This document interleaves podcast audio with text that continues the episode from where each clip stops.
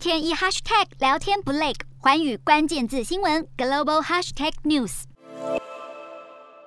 眼看俄国嚣张入侵乌克兰，光是祭出经济制裁当然不够，各国还得有更实际的动作，才能帮乌克兰一把。目前主要由美国、瑞典、德国、欧盟等国宣布提供乌克兰武器等援助。对其中一些国家来说，这可是一大突破。美国首都同意直接运送刺针飞弹到乌克兰，并提供三点五亿资金作为军事援助。而德国日前也宣布将提供乌克兰五百枚刺针飞弹、其他武器和补给品。由于受到二战最新的影响，德国早就在一九六零年代自行制定了很严格的。武器输出管制条例，因此这次的武器援助对德国来说可是一项重大的进展。而自二战以来就始终保持中立态度的瑞典，二十七号也宣布输送反战车武器、头盔等军事装备到乌克兰。这是自一九三九年苏联入侵芬兰以来，瑞典首度运送物资和军武到战争国家。这对瑞典来说也是一项历史性的决定。另外，欧盟成立以来从不曾对战争国家提供军事支援，外交与安全政策高级代表宣布破例将提供应急用燃料、保护性用品给乌克兰，这也算是欧盟的历史新业。目前还有一些国家也正计划准备提供物资和医疗上的援助给乌克兰。国际社会要让乌克兰不再感到孤立无援。